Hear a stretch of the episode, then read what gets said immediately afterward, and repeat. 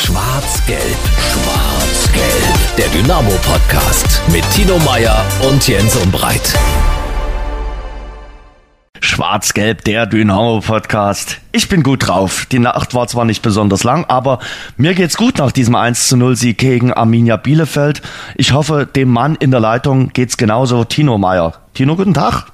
Hallo Jens, ja, ich bin auch guter Dinge. Das Jahr neigt sich äh, dem Ende entgegen, ein sehr äh, turbulentes, ereignisreiches Jahr. Und du spielst drauf an, gestern Abend der Sieg von Dynamo im letzten Spiel des Jahres 1 zu 0 in Bielefeld. Wenn man es mit Schwarz-Gelb hält, schöner hätte das Jahr nicht enden können. Und dazu beigetragen hat Niklas Hauptmann. Und mit Niklas Hauptmann haben wir ja auch was vor, oder? Im Jahr 2024. Das stimmt, das passt ein bisschen zu unserem Jahr 23. Ne? Wir haben ja manchmal so ein bisschen so ein, würde ich fast sagen, so ein Riecher für die Personalien, die gerade so das, äh, das Thema sind. Mhm. Und da haben wir also am 17. Januar unseren nächsten Live-Podcast, diesmal aus dem Luisenhof in Dresden. Und wer ist unser Gast auf dem Podium? Niklas Hauptmann. Und ja. was macht der? Der verlängert seinen Vertrag bis 2028, schießt dann das letzte Dynamo Tor des Jahres 2023 und wird uns all das am 17. Januar 2024 im Luisenhof erzählen. Darauf freuen wir uns sehr. Alle Infos gibt's bei unseren sozialen Netzwerken, also auf Instagram, auch auf unserer schwarzgelb-podcast.de Seite, im Netz, bei euch bei sächsische.de. Also überall findet man die Infos und äh, natürlich auch den Ticketlink. Würden wir uns freuen, wenn wir euch da sehen am 17. Januar im Luisenhof. Für mich fast schon ein Heimspiel, weil ich ja auf dem Weißen Hirsch äh, in der Kindheit groß geworden bin. Ach ehrlich, das ja. wusste ich gar nicht. Ja, siehst du, okay. äh, wieder was gelernt. Und ist natürlich jetzt vielleicht auch nochmal ein äh, kleines, feines Weihnachtsgeschenk. Also wer noch auf der Suche ist, ne, zwei Tickets für den 17. Januar auf dem Luisenhof. Du kannst auch drei Tickets holen. Oder also, auch drei. Und man kann, glaube ich, ganze Tische auch äh, ja, buchen. Kannst dort auch essen. Also alles ja. Mögliche für einen schönen schwarz-gelben Abend ist auf jeden Fall gesorgt. Und wer, wer noch äh, einen Schein drauflegt, kriegt vielleicht sogar noch mit dir eine weiße Hirschführung, oder? Wenn du dich dort so gut auskennst. ja, die, die gibt's da noch. Aber das ist schon ein Weilchen her, von daher, ich weiß gar so. nicht mehr, ob ich so diese Insider-Tipps hätte, die du ja als, als Stadtteilführer dann brauchst. Also, nee, es würde ja, ich stelle mir das ja so vor, dass du dann praktisch äh, so ein bisschen durch die Straßen flanierst und sagst, hier habe ich damals äh, mit Kaugummibildern gedealt mhm. und hier haben wir Fange gespielt oder Verstecker oder wie das heißt. Ne? Und ja, liegt leider auch schon zweieinhalb Monate zurück, muss ich mal so sagen. Wir freuen uns über die Unterstützung das ganze Jahr von unserem Exklusivpartner Radeberger. Und wir haben ja letzte Woche gesagt, es gibt einen neuen Bierbotschafter. Tobias Meissner ist sein Name. Und mit dem kann man in Radeberg im Brauereiausschank auch ein Craft Beer Tasting machen. Und was es damit auf sich hat, das hat uns der Tobias erklärt. Bei den Craft Beer Tastings ist es so, wir gehen natürlich viele Länder der Erde durch und da gibt es natürlich eine oder andere Biergeschichte zu erzählen. Vom IPA, Pale Ale, Stout, Barley Wine, das sind so ganz tolle äh, Bierstile, die man dann äh, die Geschichte hintenrum natürlich alles bei mir erfährt. Und ganz lustige Runde, es gibt natürlich ein paar korrespondierende Snacks dazu. Ja, das geht anderthalb bis zwei Stunden und kann man gerne hier mal mit mir in Radeberg im Brauereiausschank probieren. Also auch das ist sicherlich ein schönes Weihnachtsgeschenk. Dieses Craft Beer Tasting gibt es ganz unterschiedliche Preiskategorien. Einfach mal ausprobieren. Alle Infos gibt es auch im Netz beim Brauereiausschank und auf radeberger.de. Und jetzt gehen wir hinein in unsere illustre Runde nach dem 1 zu 0 Erfolg gegen Arminia Bielefeld von Dynamo Dresden. Dann freue ich mich, zwei Kollegen äh, begrüßen zu äh, dürfen, äh, zwei erfahrene Kollegen, die sich mit Dynamo bestens auskennen. Er ist gerade äh, zurück, quasi aus äh, Bielefeld. Freuen uns sehr, schreibt für die Kollegen von der Dresdner Morgenpost und Tag 24. Thomas Nahndorf ist in der Runde. Thomas, guten Tag. Guten Tag euch. Und äh, langjähriger Begleiter, wirklich langjähriger Begleiter der SGT äh, und ich glaube, er ist zufrieden mit dem dynamischen Jahr 2023. Tim Schlegel für die Kollegen der Bild schreibend. Guten Morgen in die Runde und natürlich bin ich mit einem riesigen Lächeln jetzt hier dabei. Und äh, auch aufgewacht, oder äh, Tim? Also ich sag mal so, 1 zu 0 in Bielefeld gewonnen, das kann sich durchaus sehen lassen. Definitiv, ich bin ja vorher schon davon ausgegangen, okay, wenn es schief geht, sind es immer noch sieben Punkte auf Platz drei. Beim Unentschieden acht, aber mit einem Sieg und jetzt zehn Punkten. Also das ist das schönste Weihnachtsgeschenk, was man wahrscheinlich Dynamo-Fans so hätte machen können. Mhm. Bevor wir über das Spiel sprechen, Thomas, was gab's zu essen? Ah, es gab eine ganz komische, wie heißt das Gemüse? Schwarzwurzelcremesuppe. Okay. Und der Koch äh, war Verliebt. sehr verliebt. Mhm. Echt? War ordentlich Salz dran. Okay. Warst nicht zufrieden? Hör ich so ein bisschen leicht raus? Nicht ganz so, nee. Note? Oh, vier. Eine 4. Wow, wow, Ja. wow, wow, wow. Da ist auch noch kräftig Luft nach oben. Da ist Luft nach oben, ja. Da gab's an anderen Orten bessere Speisen. Tino, wir haben ja gestern gesehen, äh, nachdem das in Saarbrücken nicht so richtig geklappt hatte mit dem Wasser, A, Dynamo kann auch über 90 Minuten Wasserschlacht und B, sie können Wasserschlachten auch siegreich gestalten. Das stimmt, ja. Vielleicht lag es aber auch einfach am Bielefelder Laubbläser, der da zum Einsatz gekommen äh, ist. Es waren ja herrliche Bilder, die man da im Vorfeld äh, gesehen hat. Und ich würde gerne noch anfügen, ich habe das Spiel hier im Büro verfolgt, sozusagen, und hatte mir, Jens, das wird dich freuen und vielleicht freut es auch Stefan Kutschke, in Anlehnung an unser Gespräch in der Vorwoche, einen Döner geholt und es gab eine Cola dazu. Aber leider Flasche nicht oder aus der- Dose? Nee, weder noch, also weder Glasflasche noch Dose, Plasteflasche. Aha. Müssten wir mit Kutsche nochmal Rücksprache halten, ob Plasteflasche so ein Semi-Kompromiss ist. Bin ich mir jetzt nicht ganz sicher. Aber der Döner war gut, der war auf jeden Fall besser als die Schwarzwurzelsuppe. Da bin ich mir sicher. ich würde sagen, ich auch. eine gute 2. Eine gute 2, okay. Ah, es gibt aber ein paar gute Dönerläden in Dresden, das muss man auf jeden Fall sagen. Vielleicht nochmal zurückzukommen, erstmal auf den äh, Rasen. Das haben sie einigermaßen gut hinbekommen in Bielefeld, muss man mal so sagen. Die haben ja so einen Hybridrasen. Dafür, dass es ordentlich geschüttet hatte, war das Spiel ähm, ja regulär, Thomas. Ja, ich war 17.30 Uhr im Stadion und unser Fotograf hat seine Sachen gleich hinterm Tor aufgebaut und da durfte ich mal auf dem Rasen. Und da habe ich mich erstmal umgedreht, ob ich nicht doch in Saarbrücken bin. Aber es war dann Bielefeld. Es war die Hälfte vorm Bielefelder Fanblock, die war von Anfang an Matsch. Das war wie eine richtige Schneise. Da sind dann auch in der ersten Halbzeit mal ein, zwei Schusschancen liegen geblieben, weil der Ball einfach nicht mal weiterrollen wollte. Aber das, was Dresden draus gemacht hat, in, mit dieser äh, Taktik, die Bielefeld dort angeboten hat, mit der Fünferkette, die sie sehr, sehr weit vorgezogen haben, äh, das, das war schon beeindruckend und sie waren sehr, sehr geduldig. Äh, Mitch Kniat hat zwar in der Pressekonferenz gesagt, er hat eine überlegene Bielefelder Mannschaft gesehen, aber das war wohl Selbstschutz. Also Dresden war schon tonangebend und hat auch wenig zugelassen. Äh, Im Grunde genommen war es dieser Ausrutscher von Jakob Lewald, wo Drille dann den Ball dem Kollegen Winsheimer auf die Brust spielt und sich zurückhechtet, aber viel Und mehr dann noch die Chance in der zweiten Halbzeit. die Chance in der zweiten Halbzeit und viel mehr hatten sie nicht. Und Dresden hat das dann geduldig zu Ende gespielt und einen Angriff dann auch ins Ziel gebracht und mit Kopfball ungeheuer Haube. Hm, genau. Ähm, Das wollte ich eh fragen. Mitch Kniat, äh, der Trainer von Arminia Bielefeld, welches Spiel hat der denn eigentlich gestern gesehen? Also Ja. Thomas hat es jetzt schon so ein bisschen angedeutet, aber ich frage mich wirklich, äh, der hat eine dominante zweite Halbzeit seines Teams gesehen. Ja, wir haben uns im Presseraum dann auch alle angeguckt und selbst die Bielefelder Kollegen haben fragend geschaut. Also so, so war es definitiv nicht. Also Dresden war schon äh, feldüberlegen und hatte auch die besseren Chancen, vor allen Dingen in der zweiten Halbzeit dann. Tim, äh, ich glaube, so Bielefeld ist so ein bisschen, na, nicht ganz, aber so ein bisschen das Abziehbild von Dynamo Dresden in der Vorsaison. Die müssen sich halt noch finden. Es ist eine neue Mannschaft und das ruckelt eben noch ein bisschen und bei Dynamo siehst du eindeutig, da sind Mechanismen vorhanden und die Mannschaft ist jetzt auch äh, eingespielt. Äh, Markus Anfang hat da irgendwie auch so seine Startelf gefunden. Ja, und vor allem, äh, was mich gestern wieder absolut überzeugt hat, ist dieses Selbstverständnis, was zurück ist. Das hat ja mal ein bisschen gewackelt nach den drei 0 zu 1 Niederlagen hintereinander. Aber gestern hast du wieder gesehen, selbst als die Bielefelder gerade so in der Anfangsphase versucht haben, sehr, sehr früh zu pressen, dass äh, Dynamo da einfach spielerische Lösungen gefunden hat, sehr gut variiert hat zwischen langen Bällen und dann aber auch Kurzpassspiel. Äh, da waren Ballstapetten dabei, da hat es einfach Spaß gemacht zuzugucken und das hast du nur drauf, wenn du äh, die Brust breit hast und wenn du einfach von dem, was du machst, überzeugt bist. Und deswegen, da kann ich äh, Thomas eigentlich nur äh, beipflichten, war das eine eher umgekehrte Dominanz der Dresdner, nicht der Bielefelder, denn die Dynamos haben immer eine Lösung gefunden und immer gewusst, wie sie die Arminia einigermaßen im Schach halten können. Und wenn es drauf ankam, dann auch ganz gefährliche Nadelstiche gesetzt. Und äh, der eine hat dann eben zum Erfolg geführt. Und in meinen Augen ein absolut verdienter Sieg. Ja, zurück nochmal zum, zum Selbstvertrauen. Äh, Tim hat es jetzt gerade schon erwähnt. Ja, auf einmal hast du jetzt wieder drei Siege am Stück und ja, unter Haring hat so den, den Boden wieder gelegt, äh, dass du dir dieses Selbstvertrauen nach den drei Niederlagen zurück äh, erarbeitet hast, Tino. So schnell kann es gehen, nicht? Reden wir über drei 0-1 Niederlagen, jetzt reden wir über drei äh, Siege in Folge. Ist so eine englische Woche hat ja dann immer, doch immer mal was Gutes.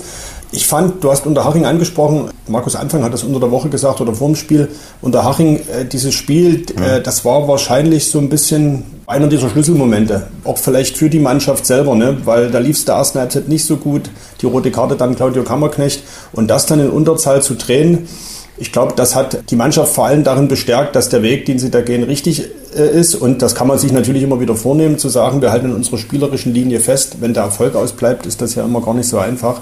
Insofern äh, war der Sieg gestern auch nochmal wichtig, weil du das Jahr einfach abrundest. Und das hat Niklas Hauptmann ja danach gesagt, das ist das Ergebnis was du jetzt mal noch die nächsten drei, vier Wochen mit dir mitschleppst. Insofern besseres Jahresende, Jahresabschluss hätte es jetzt auch nicht geben können, auch von der ganzen Dramaturgie. Ich glaube, da kann man auch nochmal äh, viel mitnehmen. Mhm. Wollen wir mal hören, was äh, Markus Anfang nach dem Spiel gesagt hat, wie er das Spiel eingeschätzt hat, äh, seiner Mannschaft, diesen 1 zu 0 Sieg bei Arminia Bielefeld. Ich glaube, es war ein sehr ähm, intensives Spiel. Wir sind, glaube ich, ganz gut in die Partie reingekommen, haben viele Möglichkeiten über unsere Außenverteidiger kreieren können, viele Bälle über die Kette spielen können. Fand, dass wir auch gut im Spiel waren, gerade erste Halbzeit und äh, haben da viele Angriffe auch gerade über unsere rechte Seite gefahren. Bei den Flanken waren wir nicht so genau. Die Szene, die im Prinzip nachher zum, zum Tor geführt hat, hätten wir in der ersten Halbzeit mehrfach haben können, aber haben so diesen Abnehmer nicht, nicht gefunden.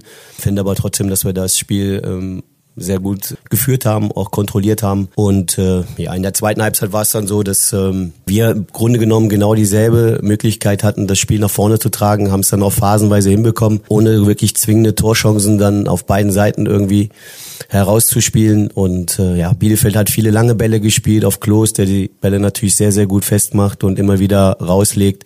War ein bisschen ähm, überraschend, dass viele lange Bälle gespielt worden sind. Ich habe eigentlich eher damit gerechnet, dass man hinten heraus vielleicht mit äh, Flachpässen hinten heraus kombiniert, aber wenn man so einen Spieler wie Klose in ihren Reihen hat, dann ist es natürlich auch klar, dass man ihn immer wieder als Zielspieler findet. Und ich finde, wir haben das gut wegverteidigt. Kam dann irgendwie auch alles dazu, dass dann äh, Drille sich noch verletzt und wir müssen noch einen Torwart wechseln. Und ja, ich bin stolz auf meine Jungs, äh, freue mich riesig darüber, dass Haupe dann äh, in den 16er reingeht und das Kopfballtor macht. Und ja, wir haben heute uns äh, die drei Punkte dann erkämpft. Ich glaube aber auch am Ende verdient, weil wir auch einfach gut wegverteidigt haben und nach vorne immer wieder gute Aktionen hatten. Ja, gehen wir mal äh, so ein bisschen durch äh, das Spiel. Wir müssen trotzdem mal wieder über unser Lieblingsthema äh, sprechen äh, in den letzten Wochen. Das Thema Chancenverwertung, Thomas. Auch das kommt gestern mal wieder auf die Agenda, oder? Und wenn Dynamo nicht gewonnen hätte und es 0 zu 0 ausgegangen wäre, hätten wir es noch ausführlicher besprochen. Äh, ich fand es gestern in dem Sinne gar nicht so krass, weil es auf diesem Boden halt auch nicht einfach mhm. äh, war. Du sprichst mit Sicherheit die, die, erste große Chance von, von Stefan Kutschke an. Also de, äh, ja, Jakob Lemmer müsste ihn schon reinmachen, aber den Abpraller dann auf dem Boden zu verwerten, im Rutschen und dann mit seinen 75 Kilo, die er hat, mhm. äh, war es nicht so einfach, den, den Ball dort unterzukriegen. Und auch in der, in der ersten Halbzeit ja, die zwei Zimmerschied-Chancen? Die zwei Zimmerschied-Chancen, genau. Und äh, ich meine, der Kollege Jonas Kasten ist auch ein guter Torhüter. Mhm. Also, hat auch zuvor noch eine Chance, äh, bevor er das Tor macht. Ja, den, den, wenn er den im ersten Kontakt gleich richtig mitbekommt, steht er ganz frei vom Torhüter. Aber so äh, muss er sich erst noch durchwursteln.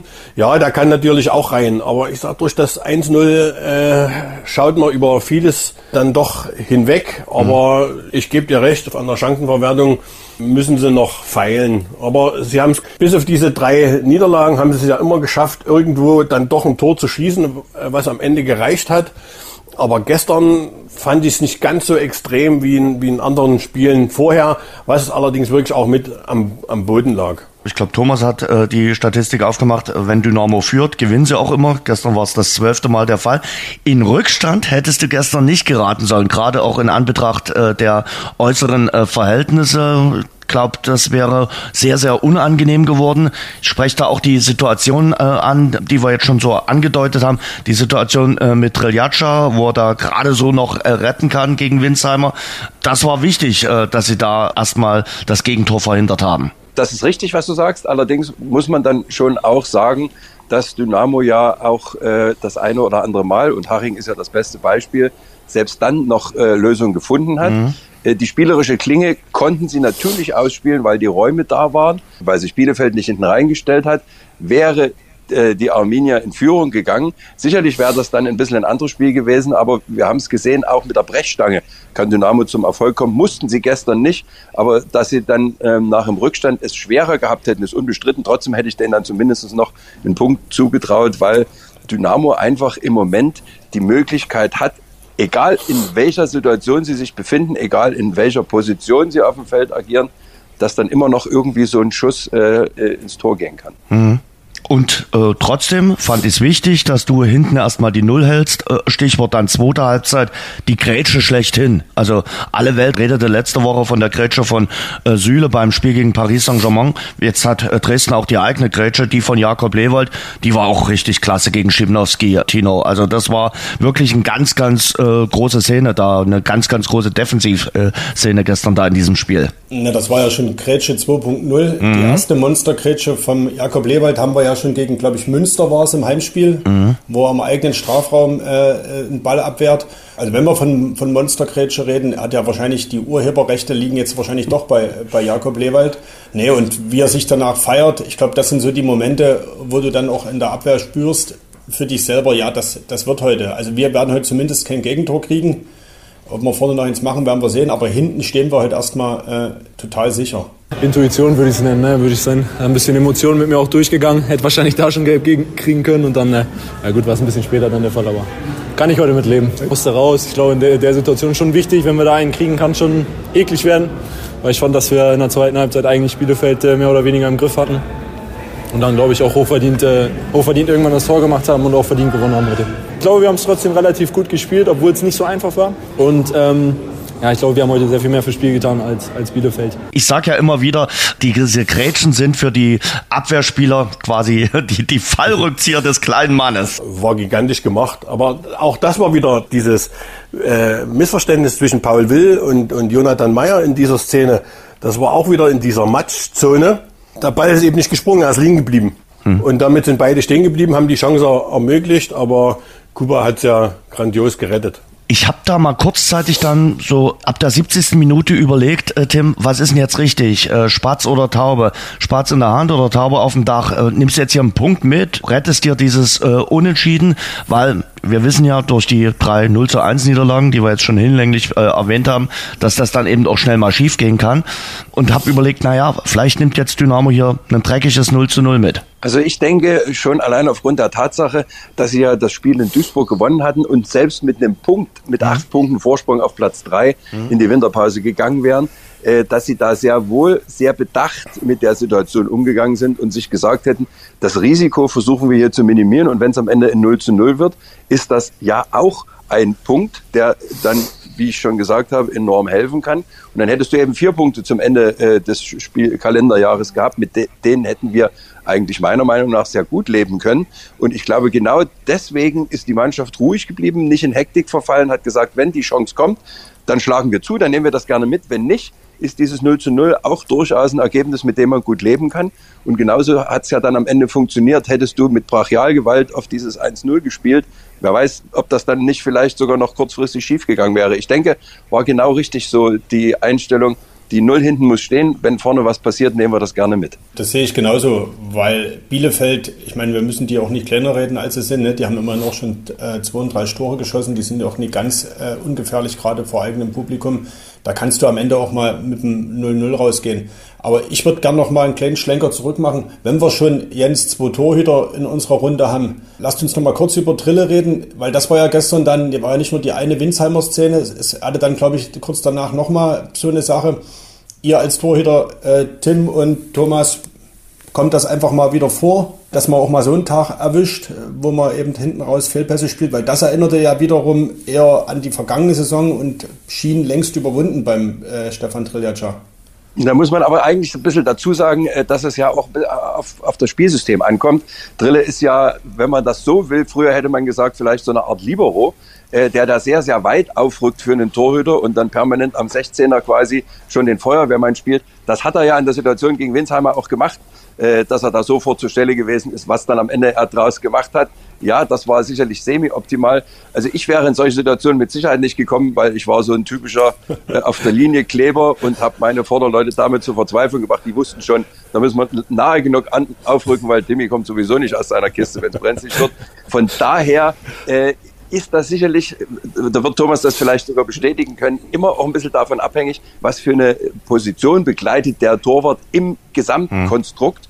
Mhm. Und da ist es einfach so, wir müssen nicht drüber reden, äh, na, uns ist das Herz stehen geblieben und das war ja nicht das einzige Mal in dieser Saison, hängt aber für mich vor allem damit zusammen, äh, wie Drille in diesem äh, Gesamtverbund äh, mit eingebunden wird. Ja, das ist das moderne Torwartspiel, dass du als Torhüter quasi den Libero gibst. Das ist ja nicht nur bei Drille so, sondern bei den den allermeisten Mannschaften.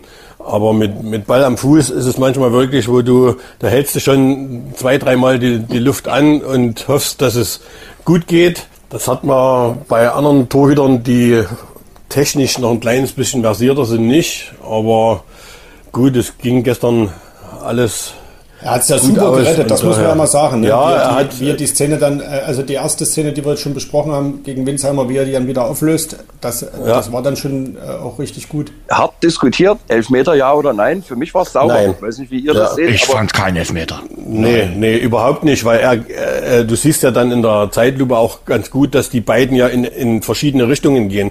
Der Linksheimer geht links und, und Drille rechts und er kommt mit seiner linken Hand noch ran. Also da war ja, der Körperkontakt war schon da, logischerweise, aber nirgendwo, was du in, als Foul pfeifen könntest. Um nochmal zum Torwartspiel zurückzukommen, du hast das ja gestern auch zwei, dreimal bei, bei den Spielern gesehen. Sie suchen ja auch den Rückpass. Und da hat auch äh, Luca Hermann zwei Aktionen drinne gehabt, wo du gedacht hast, oh Leute, auf dem Rasen mal dann lieber auf die Tribüne bolzen, statt äh, solche gefährlichen Rückpässe zu spielen. Die hat er dann alle gemeistert. Aber wie gesagt, man, man, man kann es äh, souveräner lösen. Tino hat es jetzt auch gerade schon gesagt, wir haben ja euch extra heute mit dabei, wie es der Zufall so will, euch äh, beiden Torhüter. Lasst uns, bevor wir übers Kopfball ungeheuer sprechen, ausführlich sprechen, auch nochmal über die Torhütersituation sprechen, weil das hat sich ja dann in der Schlussphase zugespitzt. Äh, diese zunächst mal Verletzung von Stefan Triljaccia, tragisch, ohne Einwirkung des Gegners, sah überhaupt nicht gut aus, Thomas. Ja, am Anfang äh, hieß es Hüftverletzung mhm. und äh, Markus Anfang hat dann in der Pressekonferenz gesagt, äh, eine muskuläre Verletzung am Oberschenkel. Er ist mit Krücken dann durchs Stadion gelaufen, stand dann auch im, im Kreis, im Mittelkreis nach dem Abpfiff äh, mit Krücken. Nee, das sah nicht gut aus. Also das riecht zumindest nach äh, Muskelfaserriss und äh, bleibt zu hoffen, dass es dann wirklich nur einer ist und nicht er sich äh, schwerer verletzt hat, weil die Pause ist nur knapp 14 Tage. Heute in zwei Wochen sind wir ja schon im Süden und da sollte Stefan Drejascha schon mit dabei sein. Mhm. In einem Monat wird schon wieder gespielt in der dritten ja. Liga, das darf man nicht vergessen. Genau. Also äh, ein Ausfall würde vor allem für ihn äh, schwer äh, wiegen, Tim. Und wenn du gesehen hast, wie er vom Platz runter ist, schmerzverzerrtes Gesicht, fast Tränen in den Augen, also der wusste auch, was er äh, da sich zugezogen hat. Ja, ich habe im ersten Moment tatsächlich gedacht, okay, noch mal ein bisschen Zeitspiel. Aber als er dann sofort angezeigt hat, nee, das wird hier nichts mehr, dann äh, wirst du natürlich ein kleines bisschen nervös. Wobei ich äh, die Szene, Thomas hat es ja vielleicht von uns am besten gesehen, nochmal eingreifen wollte. Für mich war das doch ein Abschlag, den er macht. Ein Abschlag, und, und ja, Genau bei diesem Abschlag anscheinend im Oberschenkel irgendein Faser oder ein Muskelbündel dann was abgekriegt äh, zu haben. Das kommt jetzt natürlich ein bisschen drauf an. Wissen wir alle, ist es ein Faserriss, ist es ein Muskelbündelriss, ist es vielleicht bloß äh, eine schwere Zerrung angerissen. Davon hängt jetzt natürlich der, der Genesungsverlauf ab. Heute soll er ja in die Klinik äh, gehen und dann wird man vielleicht ein bisschen eine genauere Diagnose haben. Bleibt spannend. Was mir im Gedächtnis hängen geblieben ist, wie dann Thomas hat es gesagt, Driller auf Krücken durchs Stadion ist und als er dann die Treppe runter vom Spielfeld in die Katakomben verschwand, wer hat ihm da äh, geholfen beim Runtergehen? Erik Herrmann. Ein wunderschönes Bild für mich. Das hat auch nochmal so gezeigt, wie dieser Zusammenhalt einfach da funktioniert. Egal auf dem Platz oder daneben, das ist eine, ein verschworener Haufen. Das muss man auf jeden Fall sagen. Diagnose haben wir jetzt noch nicht, weil wir zeichnen Donnerstag früh auf. Äh, die wird im Laufe des äh, Tages kommen. Und du sagst es, ein verschworener Haufen. Deutlich sichtbar. Kutschke geht auch nochmal auf Drille, sagt, okay, gute Besserung. Äh, alle klapsen auch nochmal Drille ab, aber sind dann auch sofort bei Erik Herrmann, dem Youngster, der dritte Torhüter von Dynamo, der gestern sein Drittligadebüt äh, feiert, der das gut macht. Muss man ja auch sehen. Äh, vor dem Bielefelder Block dort zu stehen, dort standen viele, viele Fans und dort aber abgeblüfft war in den äh, letzten Minuten. Der Junge ist 19 Jahre, aber der war kalt wie Hundeschnauze, würde ich sagen, Tino. Absolut. So schnell kann das dann eben auch ein Torwartspiel gehen. Ne? Kevin Broll wird vielleicht auch eine Sekunde gedacht haben, Mensch, das wäre jetzt vielleicht auch meine Chance gewesen. Mhm. Aber so, äh, das sind, sage ich auch wieder, irgendwie so die Geschichten des Fußballs. Da kommt eben der Erik Herrmann rein, der ja immer wieder mal auch schon Thema in der Hinrunde gewesen ist, äh, den der Trainer gelobt hat, den auch äh, Co-Trainer Heiko Scholz immer mal hervorgehoben hat. Toller Typ, äh, der gut reinpasst. Jemand äh, aus der eigenen Jugend, der praktisch bei Dynamo dann auch groß geworden ist, dass man den im Profiteam hat und der jetzt eben zu seinem ersten Profi-Einsatz gekommen ist, wenn es auch nur sieben Minuten waren, aber die hatten, oder zehn Minuten am Ende fast. Aber die hatten es, glaube ich, emotional nicht nur für ihn selber, sondern halt eben von der ganzen Stimmung, Jens, du hast es beschrieben, die hatten es die hatten's schon in sich. Bei einem Stand von 1 zu 0 für deine Mannschaft äh, ins Tor zu müssen, wo die Fans der Gastgeber dahinter stehen und dann so ruhig zu bleiben und er hat ja auch noch zwei oder drei Flanken in einer Seelenruhe dort runtergepflückt, also da brauchst du schon verdammt große Eier. Und das mit 19 stark. Und das wiederum können eigentlich nur Torhüter nachempfinden. Ja, das ist so, ich dachte, weiß, ich dachte, du willst auf was anderes hinaus. Ja, ich, ich auch, deshalb habe ich gesagt, richtig. nee, ist, ist, tatsächlich so, also äh, auf den Fußballplätzen, auf denen ich mich rumgetrieben habe, da war äh, quasi das Geländer direkt hinterm Tor und wenn dann drei oder vier äh, Fans vom Gegner mit der Bierflasche in der Hand standen und gesagt haben, oh Langer, komm, lass doch mal einen rein oder dann bei äh, unterlaufenden Flanken sich kaputt gelacht haben, da wirst du schon ganz schön nervös. Und da brauchst du wirklich Nerven wie Drahtseile. Und das kannst du auch schwer trainieren. Du bist als Torhüter entweder mit gewissen Reflexen gesegnet, aber diese innerliche Ruhe, die musst du einfach mitbringen wahrscheinlich sogar genetisch bedingt. Und das hat mich gestern wirklich sehr beeindruckt, wie er sich da überhaupt nicht hat aus der Ruhe bringen lassen, weil der Druck, den dieser Junge dort die zehn Minuten aushalten musste, der war immens. Und da kann man ihm wirklich nur äh, dazu gratulieren, wie er das gemeistert hat. Ich finde, er trainiert in den letzten Wochen richtig gut. Also man sieht die Entwicklung schon, ähm, hatte ein bisschen Probleme mit seinem Knöchel, wo er ein bisschen raus war. Ist jetzt wieder drin, macht wirklich viel für sich, ähm, macht es im Training gut. Und ähm, dann ist er heute einfach auf dem Platz und ich glaube, dann, ähm, dann sieht man auch, ich finde, er kam sehr selbstbewusst auf den Platz, ähm, hat sein Ding gemacht, äh, hat zwei, drei Bälle nochmal abgefangen, äh, hat die Bälle gut hinten rausgespielt und äh, ich freue mich sehr für ihn, dass er heute sein Debüt geben konnte, gerade vor so einer Kurve. Das ist, glaube ich, auch nicht so einfach. Ähm, freut mich sehr für ihn. Freuen wir uns alle sehr für ihn. Die Jungs haben ihn dann gefeiert im Kreis. Ich finde, der Junge hat das ganz gut gemacht, ist reingekommen, ist ruhig geblieben. Und ja, freue ich mich natürlich. Also es zeigt immer wieder, wir brauchen jeden Spieler. Für Erik wahrscheinlich äh, überraschend, weil damit rechnet er wahrscheinlich nicht. Äh, ich finde aber sofort, wir haben ihn alle gepusht und äh, also ich freue mich unglaublich für ihn. Nach dem Abpfiff haben wir, hat man auch gesehen, äh, sind wir ja alle zu ihm gerannt. Äh, freue mich sehr für den Jungen, weil das ein sehr, sehr guter Junge ist, den wir alle sehr schätzen und hoffe natürlich auf der anderen Seite, dass beim, beim Driller nicht allzu schlimm ist.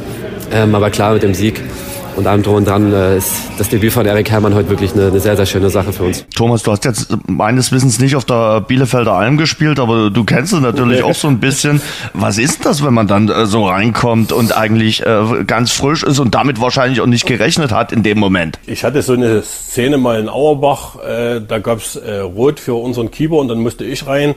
Ich habe mir in der Zeit zwischen äh, Trikot überziehen, dann von der Tribüne von irgendjemandem mir ein Kaugummi geben lassen, dass ich da erstmal drauf rumkauen konnte und eine gewisse Ruhe dann äh, in mir hatte. Und dann ist es wichtig, dass der erste Ball funktioniert. Also das ist im Spiel allgemein für einen Torhüter wichtig, aber wenn du reinkommst aus der Kalten, du machst dich ja als Torhüter auch nicht so warm wie ein Feldspieler, der dann nach 70 oder 75 Minuten ins Spiel kommt, sondern du musst sofort von 0 auf 100 da sein und da ist es ganz wichtig, so wie es die Mannschaft gestern gemacht hat, dass du gepusht wirst von ihnen und dass dir deine erste Aktion gelingt. Also ich sag mal, ein, Flatterball, den er vielleicht gerade noch so zur Ecke gelenkt hätte, hätte nicht zur Ruhe beigetragen. Mhm. Aber so, wie, wie er, da, er das dann gemacht hat, wie er sofort umgeschalten hat und sofort da war, das ist schon bemerkenswert. Und äh, vor allen Dingen mit 19, also du, da, er ist noch Teenager. Ja, und da so ruhig zu bleiben, War, war stark, fand ich gut. Fand ich auch, Tino. Was hat, hat denn der Junge für einen Ruhepuls? Also der hat die ganzen äh, letzten Minuten mit Ruhepuls gespielt, oder? Der war ja wirklich absolut cool und für sein erstes Drittligaspiel, also mir wäre die Düse gegangen. Ja, ich glaube, das ist das halt, was ich gerade schon sagte, was die Trainer so haben immer durchblicken lassen. Also, ne, und hinter der Phrase, das ist ein guter Junge, da verbirgt sich das so ein Stück weit auch, dass er eben nicht nur ein guter Torwart ist, sondern eben auch eine Mentalität mitbringt, die ja gut zu dem Verein passt, aber eben wahrscheinlich auch wirklich gut zum Torwartspiel. Diese natürliche Ruhe, die du dir nicht antrainieren kannst, sondern die du einfach hast. Und ja, das war wirklich gut anzusehen hm. äh, gestern. Und wie ich schon sagte, rundet das irgendwie ab, weil man so das Gefühl hat, es ist jetzt äh, wieder ein Dresdner Junge oder ein Oberlausitzer Junge, der es ja, geschafft hat, bei den Profis anzukommen. Nun müssen, müssen wir nicht gleich äh, die Geschichte so groß machen, weil er wird sich natürlich weiterhin anstellen müssen. Und wenn die Verletzung von Stefan Trillat ja schwerer wird, wird der Verein natürlich auch irgendwo in einer wieder überlegen müssen, wobei ich mir dann wahrscheinlich vorstelle, dass man mit Proll und Hermann erstmal als Duo nach der Winterpause weitermacht, weil ja, ich sage, Tim, wo wir gerade merken, er ist nicht nur Torwart, er hat auch medizinische Expertise. Der hat ja sofort diagnostiziert sozusagen. Aber wenn Tim, wenn du recht hast und es ist ein Muskelbündelriss, das dauert dann schon etwas länger. Ne? Da reden wir nicht von vier bis sechs Wochen, da sind es eher acht bis zehn, oder? Naja, ich würde jetzt nicht äh, so, so, lang einsteigen. Vielleicht wissen wir ja, wie gesagt, dann in den nächsten Tagen und Stunden schon ein bisschen genau. mehr. Was wir aber diesbezüglich auch nicht vergessen dürfen, A, wurde ja äh, Kevin Broll nicht einfach nur so zurückgeholt, sondern er soll ja diesen Torwartkampf also dann schon quasi auf Messerschneide führen. Äh, B, traue ich ihm dann definitiv zu, äh, dass er diese Situation meistert. Ich meine, er ist mit Dynamo aufgestiegen. Kevin Broll ist ein Top-Torwart, also das sollte schon funktionieren. Und das Dritte dürfen wir nämlich auch nicht vergessen, deswegen hat Brollo in den letzten Spielen bisweilen, obwohl er gesund war, nicht auf der Bank gesessen, die U23-Regel. Davon müssen nämlich meines Erachtens immer vier Spieler Spieler auf dem Protokoll stehen. Und Erik Herrmann äh, erfüllt äh, genau dieses Anforderungsprofil. Und wenn du dann eben mal bei den Feldspielern den einen oder anderen äh, auf die Liste schreiben willst, der eben dieses, diese Nummer nicht erfüllt, dann ist Erik Herrmann ganz, ganz wichtig, so dass ich mir sehr gut vorstellen kann, äh, dass es für ihn äh, noch das eine oder andere Spiel geben wird, wo er definitiv als Backup auf der Bank sitzen wird. Er ist ein feiner Junge, also er trägt auch den, den Dialekt aus der Region auf der Zunge. Das finde ich auch äh, sehr sympathisch. 19 Jahre, Tino hat schon erwähnt, Oberlausitz in Ebersbach geboren, in äh, Bautzen in der Jugend damals groß geworden, dann zu Dynamo gewechselt und macht jetzt hier seinen Weg. Ja, da muss man korrekterweise jetzt mal nicht Ebersbach, sondern Aberspruch sagen. Da freuen die sich nämlich alle, weil sie sagen, das ist ein Junge von uns. Und wir wissen ja, dass äh, aus dieser Region nicht mhm. die schlechtesten Fußballer kommen, äh, die bei Dynamo Fuß gefasst haben. Ich will jetzt die, die ganz großen Namen äh, überhaupt nicht alle nennen, wissen wir alle. Dixie Donner, Jens Jeremies, äh, Heiko Scholz und wie sie alle heißen. Also die, die wissen schon, äh, was es bedeutet, äh, den großen Fußball äh, zu präsentieren. Und wer weiß, vielleicht ist Erik Herrmann in ein paar Jahren der Nächste, wo man sich dann erinnern wird, weißt du noch, sein erstes Spiel, da haben wir uns mal drüber unterhalten, äh, dass da ein 19-Jähriger äh, quasi mit äh, ganz viel Selbstvertrauen seine Karriere gestartet hat. Mal gucken.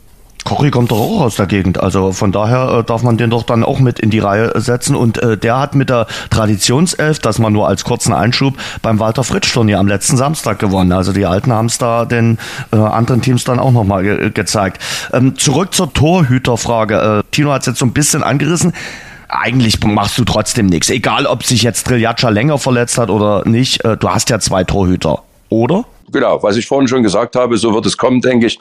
Da wird äh, zumindest in der Rückrunde Dynamo keinen Grund haben, da irgendwie zu reagieren, weil selbst wenn Drille jetzt ein bisschen länger ausfällt, sind da, wie wir jetzt wissen, zwei gute Hüter noch äh, dabei und die werden das in der Rückrunde definitiv reißen. Dynamo hat wenige Baustellen, also Tor gehört definitiv nicht dazu. Und dann kommen wir zum Kopfballungeheuer, oder? Niklas Hauptmann. Also irgendwie scheint Paul Will sein Vorbild gewesen zu sein. Wir haben ja Paul Will noch gar nicht äh, genug gewürdigt für sein erstes Saisontor, was er gegen Duisburg erzielt hat, erköpft hat quasi. Und kaum hat Will getroffen per Kopf, macht's ihm der Haupe nach, Tino. Ja, Jens, du hast gesagt, wir haben ihn noch gar nicht genug gewürdigt. Man muss korrekterweise sagen, wir haben ihn an dieser Stelle hier noch gar nicht gewürdigt. Von daher würde ich sagen, Kevin Ehlers hat ja wohl den äh, Spruch geprägt, Paul Will kann aber nicht. Von daher muss man jetzt sagen, Paul will und er kann Kopfball und auch was für ein sehenswerter. Also es war jetzt nicht unbedingt ein Druckkopfball irgendwie, sondern mit Köpfchen sozusagen eine schöne Bogenlampe zur Führung in Duisburg. Ja, und gestern macht es ihm dann der Niklas Hauptmann nach. Tatsache. Wobei der war, glaube ich, ein Stück weit einfacher Ja, von Paul Will habe ich das ehrlicherweise erwartet. Also äh, wer in der Kabine ihm zuschaut, wenn er Fußballtennis spielt, äh, der weiß, dass der Paul ein super Kopfball spielt. Bei mir ist es eine absolute Überraschung, ähm, aber ich konnte auch nicht in dem Moment nicht weg, weil der Jakob Lemmer hat den äh, reingeschossen mit gefühlten 150 km/h. Ich halte den Kopf hin und ja, dann war er drin. Ja, dann hast du nur noch den eigenen Block vor Augen, äh, feierst zusammen, deswegen sehr schönes Gefühl. Ich finde trotzdem, dass der Platz in Ordnung war. In der ersten Halbzeit konntest du vernünftig Fußball spielen, äh, was wir auch eigentlich teilweise ordentlich gemacht haben. Und äh, hinten raus, ja, wurde der Platz dann immer schwieriger. Und deshalb waren auch ein paar andere Dinge nötig als nur schön spielen heute. Was macht der Finger? Ja, der Finger war kurz draußen. Da hat er mal kurz in alle Himmelsrichtungen geguckt. Der Kleine. Irgendwie, weiß ich nicht, bin ich aufgestanden, auf einmal stand er da. Nicht so, wie er stehen sollte. Und dann, ja, äh, hat der Doc ihn wieder rein in die Position gebracht. Und morgen werden wir wahrscheinlich noch ein Röntgen machen und dann alles gut. Schöner Kopfball. Für ihn als eher kleinerer Spieler sicherlich auch eines der ungewöhnlicheren äh, Tore. Er erzielt ja sonst eigentlich seine Treffer eher mit dem Fuß, Tim. Ja, wobei, wenn wir uns das Tor angucken, wir haben es jetzt gerade auch schon äh, thematisiert, springen muss er nicht. Er musste einfach nur einlaufen und seinen Schädel hinhalten. Wertet das doch Tor mal nicht ab. Nur in Anführungszeichen. äh, aber das Timing war einfach das Entscheidende, das, das, das sekundengenaue Einlaufen. Und da müssen wir natürlich dazu sagen, die Flanke äh, von, von äh, Sportkamerad Lemmer, die war natürlich allererste Sahne. Also mhm.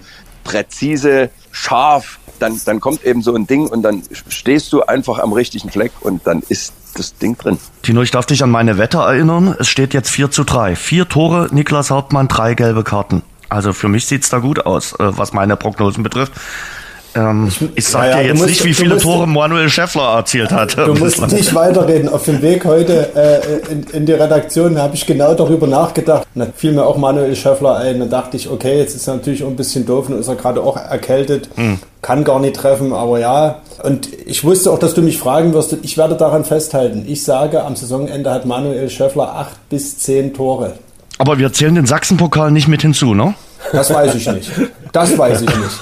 Da, da würde ich nochmal den vergangenen Sendungen nachhören. Ich glaube nicht, dass wir uns auf eine Liga festgelegt hatten. Ich glaube schon, dass wir uns auf die Drittliga festgelegt haben. Also dann können das, wir uns auch wieder auf die 18 festlegen, wenn das Sachsenpokal mit hinzuzählt. Das weiß ich noch nicht. Da würde ich mal im April nochmal, würde ich noch mal das konkretisieren wollen.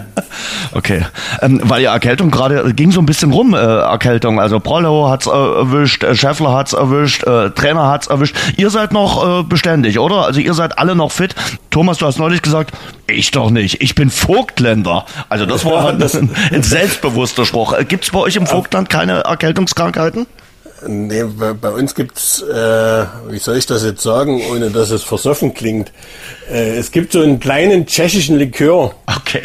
Beim ersten Anflug von Erkältung mache ich mir ein Gläschen warm und dann trinke ich den Becher auf gar. Okay. Und dann schwitzt du das in der Nacht raus und Wahnsinn. bist den nächsten Tag wieder topfit. Also mal äh, von den Kopfschmerzen abgesehen.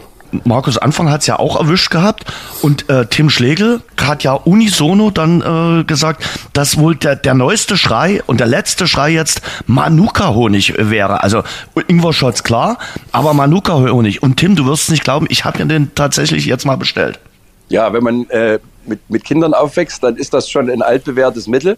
Kann ich aber nur sagen, wenn wir schon dabei sind, das ist nicht einfach irgendein Manuka-Honig. Da gibt es nämlich die Bestandteile in verschiedenen Dosierungen. Mhm. Und wenn du die hohe Dosis nimmst, wie, wie wir das hier gerade auf dem Küchentisch zu stehen haben, äh, nämlich die Zahl 500, habe ich mir jetzt erklären lassen, ist entscheidend, dann hast du A, den Honig wie so eine Art vorbeugende äh, Maßnahme, wirkt sogar antiviral, antibakteriell bist du dann aber mit so einem 500 Gramm Glas eben für 100 Euro dabei.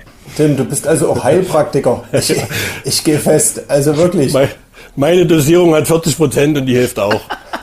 Und, und, das Schöne ist, alles funktioniert. Es gibt immer verschiedene Wege führen nach Rom, oder? Hieß das nicht ja, so? Ja, ja bei mir nach Karlsbad.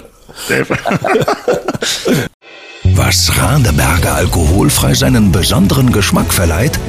Es ist der Kalista Aroma Hopfen, von dem wir extra für Radeberger alkoholfrei jedes Jahr mehr im Elbe-Saale-Gebiet anbauen lassen. Radeberger alkoholfrei. So großartig kann alkoholfrei schmecken. Niklas Hauptmann äh, wollen wir auf jeden Fall noch äh, besprechen, nicht nur sein Tor, sondern die Vertragsverlängerung in der letzten Woche bis 2028. Das war ein Zeichen äh, von Niklas. Also ähm, auch für den ganzen Verein, auch für das Gefühl des Vereins, wenn man so äh, gemerkt hat, welche Reaktion es darauf gab. Das ja, war wie so ein kleiner Sieg auch nochmal in der letzten Woche unter der Woche. Glückwunsch äh, zur Vertragsverlängerung, darf man, äh, glaube ich, sagen. Ein wichtiger äh, Schritt. Äh, kannst du vielleicht nochmal kurz erklären, wie so die letzten Tage und Wochen liefen, auch, auch der Entscheidungsprozess? Gar nicht so kompliziert, wie man sich das vielleicht vorstellt. Äh, vor ein paar Wochen kam der Verein auf mich zu und dann, dann ist das das normale Prozedere. Man, man spricht miteinander. Klar sind dann auch meine Berater unterwegs und sind dann da diejenigen, die mit, die mit dem Verein Gespräche führen und ähm, es war von Anfang an gleich von beiden Seiten klar, dass wir das, dass wir das gerne hinkriegen wollen. Und äh, bin glücklich, dass wir jetzt das, das festgemacht haben. Die letzten ja, knapp anderthalb Jahre haben die sich also auch dazu bewegt. Dresden ist halt meine Hut. Äh, hier fühle ich mich wohl und hier will ich noch ein bisschen länger bleiben. Ja, ich fühle mich einfach wohl. Das sind dann mehrere Faktoren, die dazu beitragen. Das ist natürlich Familie, Freunde. Ähm, Dresden als meine Heimat. Hier bin ich, hier bin ich aufgewachsen und ähm, dazu die Mannschaft, in der ich mich sehr wohlfühle, Trainer, Team, Staff. Das, es passt einfach drumherum und ich habe hab selbst die Überzeugung, dass wir richtig was anpacken können und ähm, das spielt alles mit rein und am Ende ist es, glaube ich, eine runde Sache. Und du merkst das, glaube ich, auch an den Reaktionen. Also äh, ich glaube, du hast dem einen oder anderen Fan sogar ein vorfristiges Weihnachtsgeschenk gemacht. Ja, wenn das so ist, dann freut's mich. Hoffe natürlich trotzdem, dass alle noch äh, gut beschenkt werden an Weihnachten. Ja, natürlich freut einen das, wenn dann auch äh, das Feedback positiv ist. Ich glaube auch der Zeitpunkt der Verlängerung spricht für sich, spricht auch für die Überzeugung von, von beiden Seiten, von, von Vereinsseite als auch von meiner Seite aus. Für mich deswegen auch so wichtig, weil klipp und klar gesagt wird, dieser Vertrag gilt für die ersten drei Ligen. Mhm. Normalerweise hätte man gesagt, ja okay, wenn sie nicht aufsteigen, dann wird er trotzdem weg sein, weil das nur für die erste oder zweite Liga gilt. Nein, eben nicht. Und das ist so ein ganz, ganz wichtiges Zeichen, auch wenn sich alles fokussiert auf den Aufstieg und auch wenn das wahrscheinlich höchstwahrscheinlich auch klappen wird. Aber man muss ja auch mal den Worst Case äh, im Kopf haben und es sollte ja nun nicht so sein, dass wenn aus welchen Gründen auch immer es am Ende doch nicht funktioniert, alles einstürzt wie so ein Kartenhaus. Und da ist das, glaube ich, ein ganz, ganz wichtiges Signal gewesen, dass man sagt, wir sind auf alles vorbereitet und selbst wenn es schiefgehen sollte, wird Dynamo nicht bei Null anfangen müssen. Und da war eine Vertragsverlängerung von Niklas Hauptmann von eigentlich dem besten Spieler mit fast ja schon der ganzen Liga. Ein ganz wichtiges Zeichen und wird Sogwirkung haben, da bin ich mir relativ sicher. Ich gebe Tim voll recht. Also ein absolutes Zeichen kurz vor Weihnachten. Und ja, war ein schönes Geschenk für alle. Und äh, es wirklich zeigt den Weg auf, den äh, Dynamo gehen will. Es ist noch gar nicht so lange her, als sie ihr Tafelsilber immer verscherbeln mussten. Jetzt können sie es behalten und können um ihn herum äh, eine Mannschaft aufbauen. Und das war ein Zeichen. Also bis 28 gleich. Ich will nicht von Rentenvertrag sprechen, weil er dann auch erst 32 ist. Aber es war ein Hinweis, äh, was Dynamo vorhat in den nächsten Jahren. Da musste ich an die Worte von Heiko Scholz denken, der gesagt hat, ja, wichtig wird sein, aufzusteigen und dann eine Mannschaft äh, zu bauen und die Mannschaft auch äh, zu halten. Und irgendwie haben sie damit äh, Niklas Hauptmann einen ganz wichtigen Schritt getan. Ja, das ist ja immer auch der äh, Knackpunkt der vergangenen Jahre gewesen. Wir hatten ja schon mal eine Phase 2016, 17, mhm.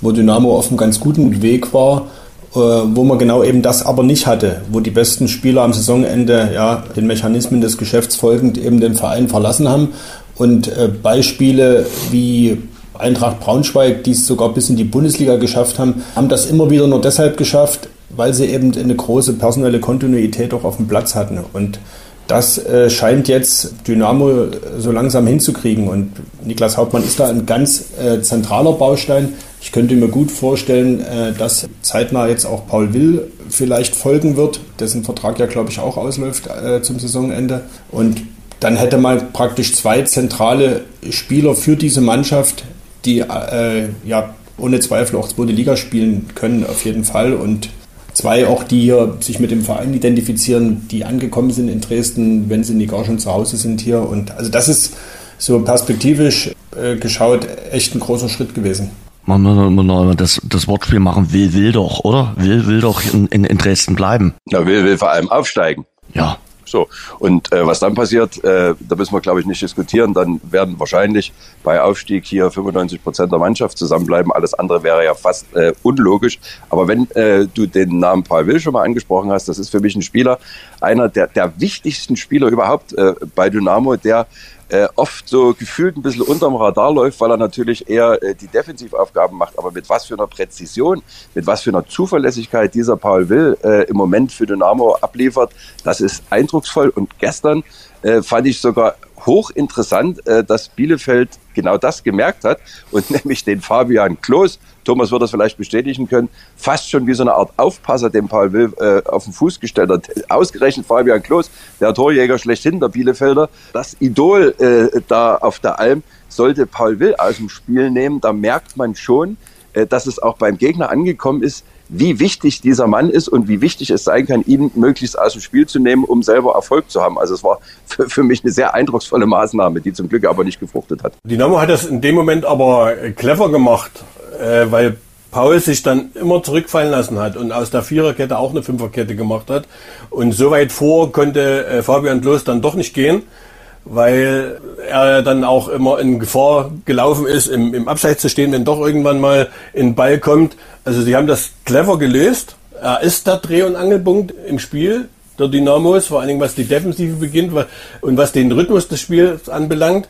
Und gestern haben sie es noch so geschickt äh, gelöst, dass er noch ein ganzes Stück weiter hinten gespielt hat, um dieser Manndeckung aus dem Weg zu gehen. Und was, was mich dann auch überzeugt hat, er konnte gegen Fabian Klos gegenhalten, hat mal ein Kopfballduell gegen ihn gewonnen und wegschubsen lässt er sich ja sowieso nicht. Ja. Was passiert denn jetzt im Winter? Äh, weil wir jetzt haben wir jetzt ein bisschen über Personalien gesprochen. Auf der Zugangsseite so ganz viel wird ja sicherlich nicht passieren. Und wenn Tim, dann holst du ja sowieso nur einen, der den Unterschied ausmacht, der dich jetzt noch mal weiterbringt. Er holst ja jetzt keinen Perspektivspieler, oder? Naja, einer ist ja schon relativ klar, der zurückkommen wird. Das ist Oliver Battista Meyer. Aber Äh, bleibt er ja lange? Haben wir nur schon oft genug drüber uns unterhalten. Das wird das Spannende sein, äh, ob der tatsächlich dann für länger bleibt oder vielleicht dann doch äh, gleich wieder weiterverkauft wird. Ich bin mal gespannt. Vieles dürfte am Innenverhältnis zwischen ihm und Markus Anfang liegen. Haben wir ja auch schon thematisiert. Die beiden waren ja jetzt nicht die ganz, ganz großen Freunde, wobei ich das nicht auf das Persönliche heben will, sondern schon auf diese fußballerische Komponente. Ich ganz ehrlich muss sagen, wenn du so einen Spieler hast, der äh, ja diesen Unterschied ausmacht, äh, jetzt äh, beim SCFR in der ganzen Hinrunde schon, dann solltest du es doch zumindest probieren, äh, ob du den nicht auch äh, in so einem Spiel bei Dynamo mit einbinden kannst. Und dieses Argument, der passt nicht ins System, lass ich eigentlich nicht gelten, weil da gibt's genügend Möglichkeiten. Ich äh, denke nur an die Position von Luca Herrmann, wo man sagen kann, Spielst du etwas defensiver, ist Luca Herrmann perfekt. Spielst du vielleicht ein bisschen offensiver oder musst noch mal ein Tor schießen, ist so ein Oliver Battista Meyer, der noch dazu also auch äh, Standards ganz gut schießen kann, äh, perfekt. Also in meinen Augen wäre es die perfekte Ergänzung. Es hängt aber halt davon ab, wie positionieren sich Trainer und Spieler. Und wenn man merkt, das funktioniert nicht so richtig, kann ich mir auch vorstellen, dass er dann relativ zeitnah äh, dann weiter transferiert wird. Äh, das wird schon sicherlich spannend, aber ich gehe im Moment davon aus, dass er erstmal mit ins Trainingslager in die Türkei schon fahren wird. Aber Tino, für Dynamo ist diese Situation natürlich eine Win-Win-Situation. Entweder er bleibt und bereichert damit Dynamo oder er geht und es gibt ein bisschen Geld auf dem Konto. So kann man das sehen. Sehe ich zumindest genauso. Am Ende wird vielleicht sogar das Angebot ausschlaggebend sein.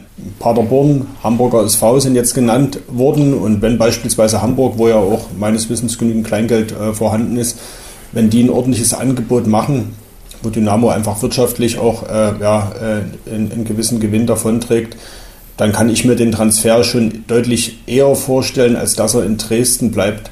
Weil, äh, also Tims Personalplan, dem würde ich so zustimmen. Klar, die Luca Hermann-Position, das wäre dann wohl die Position. Andererseits, keine Ahnung, wer von den beiden sich da auch freiwillig auf die Bank setzt. Und entscheidend, das gebe ich Tim auch recht, wird das Binnenverhältnis sein. Wobei mein Gefühl sagt eher Verkaufen von äh, Oliver Battista Meyer in die zweite Liga. Und weil du gefragt hast, äh, noch ein Unterschiedsspieler, na klar, wenn du den kriegst, wirst du den mit Blick auf die zweite Liga sicherlich verpflichten können und auch wollen jetzt in der Winterpause. Aber ich kann mir auch gut vorstellen, dass Dynamo so einen Typ Jakob Lemmer, Jakob Lewald holt, der eben erstmal unterm Radar, unter unserem öffentlichen Drittliga nach oben Blick äh, läuft, der aber wahrscheinlich in der vierten Liga ein Unterschiedsspieler ist, den man jetzt in der Rückrunde auch ein Stück weit ranführen kann, ohne viel Druck. Also wenn es diesen Spieler gibt, ich erinnere da wirklich äh, gerne immer wieder an die Vorsaison, als wir im Trainingslager saßen äh, und uns mit äh, Christian Walter unterhalten haben, damals noch äh, der Kaderplaner bei Dynamo, und er erzählte, wir holen jetzt noch einen schnellen und äh, guten Spieler und alle dachten erfahrenen und da kommt mal sehen wer und dann kam Jakob Lemmer und alle waren irgendwo enttäuscht und jetzt nicht erst seit gestern Abend muss man ja sagen, der Lemmer, das ist ein richtig guter Transfer gewesen. Wird aber auch wichtig sein, wenn man jemanden holt, dass der ins Team passt, weil Teamchemie ist ja wirklich nahezu perfekt. Ich glaube sogar, das steht über allem. Ich glaube, das ist am Ende der entscheidende Punkt, dass du äh, sagst, dieses, dieses Konstrukt, was jetzt in diesem Jahr entstanden ist, das darfst du nie kaputt machen lassen und im Zweifel musst du vielleicht eher auch auf ein Stück weit spielerische Qualität verzichten, wenn der potenzielle Neuzugang nicht menschlich in das Gefüge passt. Das sehe ich genauso und deshalb glaube ich auch fast, dass äh, nicht viel passieren wird, weil A, du nicht musst, du hast einen guten Kader, du hast einen breiten Kader äh, und dort funktioniert alles, die Rädchen greifen ineinander und wenn, dann wirklich nur Oliver Battista Meyer, weil er Dynamo eben auch schon kennt. Er weiß, wie es hier langläuft. Und jetzt muss ich mal einen kleinen, äh, zu diesen ganzen Transfers bleiben oder verkaufen, ein bisschen eine kritische Äußerung. Was wäre denn das für ein Bild für Dynamo? Wenn du einen Spieler hast, der bei dir nicht funktioniert, weil von mir aus nicht ins System passt und dann verkaufst du ihn in eine zweite Liga. Ist das nicht auch ein Armutszeugnis für dich, dass du so einen guten Spieler nicht integrieren kannst? Aber in der zweiten Liga beim HSV soll er mithelfen, in die Bundesliga aufzusteigen. Also das würde mir auch Kopfzerbrechen bereiten. Ich meine, der HSV hat vielleicht sogar andere Möglichkeiten und sie suchen sich einen Drittligaspieler aus, der bei seinem Stammverein nicht funktioniert und dann soll er HSV helfen. Also das, das würde mir als Dynamo zu denken geben. Und da würde ich dann wirklich versuchen, ihn erstmal bei mir zu integrieren. Dass, dass er auch, weil er ist ja ein Unterschiedsspieler, sonst würde ihn der HSV gar nicht wollen. Mhm. Und äh, ich würde wirklich versuchen, erst mal bei mir zu integrieren, äh, das Trainingslager, die Woche, von mir aus die zehn Tage äh, abzuwarten, zu schauen, passt der, passt der nicht und dann kannst du immer noch verkaufen. Aber jetzt zu sagen, wir holen ihn zurück, um vielleicht auch Ferl äh, zu schwächen und dann verkaufst du ihn in die zweite Bundesliga. Also er ist für dich nicht gut genug, aber du verkaufst ihn in die zweite Liga. Also das würde mir zu denken geben. Gibt's aber immer wieder mal im Fußball, dass äh, du merkst, irgendein Spieler passt dort nicht in dein System so richtig rein, es funktioniert nicht und äh, bei einem anderen Verein äh, klappt's dann äh, perfekt. Und manchmal spielt der andere Verein in einer ganz anderen Liga und du denkst, okay, äh, dann muss es halt so sein. Aber ich bin bei dir, Thomas. Ich glaube, sie werden das genau testen, eben im Trainingslager. Auch äh, in der Türkei, da haben sie genügend Zeit, da zu checken, ob er in das Team passt äh, und äh, ja. auch in, in die ganzen Vorstellungen, die da mal kurz Anfang hat. Tim, Abgangsseite. Hm, kriegen sie Jan Jabakowski von der Payroll? Was ist mit SEO? Gehen noch weitere Spieler? Ja, SEO hat es ja schon bei zwei Vereinen versucht vorzuspielen. Offensichtlich ist da noch nichts dabei gewesen, wo man sagt, da, da äh, macht man jetzt Nägel mit Köpfen. Jan Schapakowski, dass du den ansprichst, ist natürlich völlig berechtigt, aber eigentlich ist der schon fast bei keinem mehr auf dem Radar. Äh, und der Junge muss natürlich aufpassen, dass es auch bei, bei anderen Vereinen nicht mal irgendwann so ist. Ich glaube, im Moment, äh, wenn er sich einbildet, da wird schon noch mal irgendwann in den Drittligist kommen. Wird schwierig. Vielleicht muss der einfach mal sagen, okay, ich muss mal in der vierten Liga wieder mhm. anfangen, mich nach oben zu arbeiten, weil wenn du so einen langen Zeitraum einfach mal von der Bildfläche verschwunden bist, wissen wir alle, ob das ein Trainer ist oder ob das ein Spieler ist, wird ganz, ganz schwer, äh, da wieder zurückzukommen und äh, da wieder ein Zeichen setzen. Ich glaube, da musst du schon ganz, ganz kleine Brötchen backen und erstmal den schweren Weg äh, von ganz unten in Angriff nehmen. Ansonsten wüsste ich nicht, wie das äh, dann noch zu einem guten Ende führen sollte für den Jungen. Siehst du noch jemanden anderes oder sagen die anderen auch, die, die gerade hinten dran sind, nee, wir wollen das durchziehen. So ein geiles Team und äh, wir gucken natürlich, was auch Markus Anfang gesagt hat, dass wir die Mannschaft im Training auch weiterbringen und wir wollen natürlich zu Pfingsten gemeinsam dort äh, was zu feiern haben. Ja, sicherlich. Äh, wobei man dann auch sagen muss, es gibt schon ein paar Spieler, gerade die jüngere Generation, äh, die hören sich das natürlich alles an und es ist auch völlig korrekt, wenn der Trainer sagt, wir haben ein Ziel und dem müssen sich alle unterordnen und da ziehen auch alle mit. Aber gerade die jungen Spieler, da müssen wir nicht drüber reden, die brauchen Spielpraxis. Mhm. Und wenn du die nicht kriegst, äh, machst du, so schön das äh, für den gesamten Erfolg auch sein mag, machst du für dich persönlich keinen Fortschritt und den Fortschritt brauchst du, wenn du als junger Spieler irgendwann mal äh, zum gestandenen Profi werden willst. Äh, und da kann ich mir vorstellen, dass es vielleicht den einen oder anderen Wechsel, möglicherweise auch eine Laie, äh, geben wird. Wir haben heute äh, bei uns in der Bild auch erst wieder das Thema angesprochen, zweite Mannschaft, was in so einer Situation dann natürlich enorm helfen würde, dass du eben Spielpraxis kriegst, ohne woanders hinzugehen und dann da bist, wenn du gebraucht wirst. Äh, ich bin mal gespannt. Das Thema hatten wir ja schon ein paar Mal angesprochen, ist auch bei Dynamo auf der Agenda. Und ich könnte mir vorstellen, dass vielleicht noch nicht in, in der neuen Saison brauchst du ja einen gewissen Vorlauf, dass so ab äh, Sommer 2025 da auch wieder eine U23-Mannschaft bei Dynamo an den Start gehen wird, weil es ist einfach nötig und am Ende, selbst wenn es kurzfristig vielleicht äh, sicherlich eine zusätzliche finanzielle Belastung ist, kann das auch wirtschaftlich total sinnvoll sein. Guck dir nach FC Magdeburg an, die haben die auch wieder installiert und das, das hilft einem Verein weiter. Das muss man einfach mal so sagen. Das war für viele Vereine die falsche Entscheidung. Das versuchen jetzt viele Vereine zu revidieren, diese zweite Mannschaft abzuschaffen. Das muss man einfach so äh, konstatieren. Wobei zur vollständigen Wahrheit ja dazugehört, äh, bei Dynamo ist es damals die Abschaffung auf jeden Fall ein Geldargument gewesen, weil die natürlich kostet, so eine zweite Mannschaft, klar. Aber ein Stück weit äh, eben auch ein Sicherheitsthema. Ne? Ist es, glaube ich, auch der Punkt, der es jetzt so schwierig macht oder mit einem Punkt, der es jetzt so schwierig macht, eben mal von jetzt auf gleich eine zweite Mannschaft wieder zu installieren. Denn wo wird die spielen? Die wird, da gäbe es ja Möglichkeiten, die müsste ja gar nicht irgendwo ganz unten anfangen, die könnte ja äh, Oberliga einsteigen. Und dann hast du natürlich Spiele, wo einfach das Thema Sicherheit äh, ganz weit oben steht. Und wenn sie dann aufsteigt in die Regionalliga, dann wird das Thema noch viel, viel äh, äh brisanter. Das weiß man natürlich bei Dynamo und das wird natürlich auch immer mitgedacht. Ne? Was ist dann die Spielstätte? Müssen die dann immer, einfach weil die Polizei es verlangt, immer im Rudolf-Harbi-Stadion spielen? Und würde das praktisch auch das Harbi-Stadion einfach hergeben, rasentechnisch, aber auch von der, von der Auslastung mit anderen Veranstaltungen? Ich glaube, das sind alles so Punkte, die muss man mitdenken. Jetzt haben wir das Steierstadion bald in Dresden. Wäre das eine Spielstätte? Weiß ich nicht. Ob das wieder von der Vereinsphilosophie passt, darf eine zweite Mannschaft im Steierstadion spielen. Alles so, alles so Punkte, die sicherlich mitgedacht werden müssen und äh, auch äh, mitgedacht werden bei Dynamo. Ich gebe Tino recht, dass du natürlich dir Gedanken machen musst über die Spielstätte. Äh, aus sportlicher Sicht wäre es allerdings so, äh, so wie ich das jetzt äh, mitbekommen habe, du würdest, wenn du gute Verhandlungen mit dem Verband führst, in der Landesliga anfangen können, weil das ist noch Hoheitsgebiet des sächsischen Fußballverbandes. So war es in Magdeburg übrigens auch. Dann kommt erst mit die Oberliga, in die sie ja aufgestiegen sind. Da musst du wieder gucken, in welcher Liga spielt äh, Dynamo. Wenn sie Drittligist bleiben, dürften sie gar nicht in die Regionalliga, dann wäre die Oberliga das höchste. Äh, das würde natürlich alles irgendwo beeinflussen, wobei ich eben auch sage, das darf jetzt nicht der Grund sein, um zu sagen, aus sportlicher Sicht ist es einfach zu wichtig, äh, dass man dieses Thema nur aufgrund der Sicherheit jetzt nicht angeht. Und das Steierstadion, klar, ist ein städtisches Stadion. Warum sollst du da nicht Regional- oder Oberliga-Fußball drin spielen, wenn du die Möglichkeit hast, hast, äh, das sicherheitsrelevant gut lösen zu können. Du kannst ja auch im Trainingszentrum spielen in der Landesliga und der Oberliga und dann nur zu vereinzelten Spielen, zum Beispiel ins Steierstadion gehen. Aber genau dieses Thema hatte ich im September mal mit Ralf Becker. Da war Magdeburg äh, das Beispiel eingegliedert worden in die Verbandsliga Sachsen-Anhalt, aufgestiegen in der Oberliga. Jetzt sind sie Zweiter hinterm VfC Blauen in der Oberliga. Und er hat gesagt, dann, und jetzt schauen Sie mal bitte, wo Ihre A- und Ihre B-Junioren spielen. Unsere spielen Bundesliga den ihre in der Landesliga. Also und er setzt mehr Wert auf den Nachwuchs, dass sie eine gut ausgebildete Nachwuchskader haben in, mit, von den 17 bis 19-Jährigen.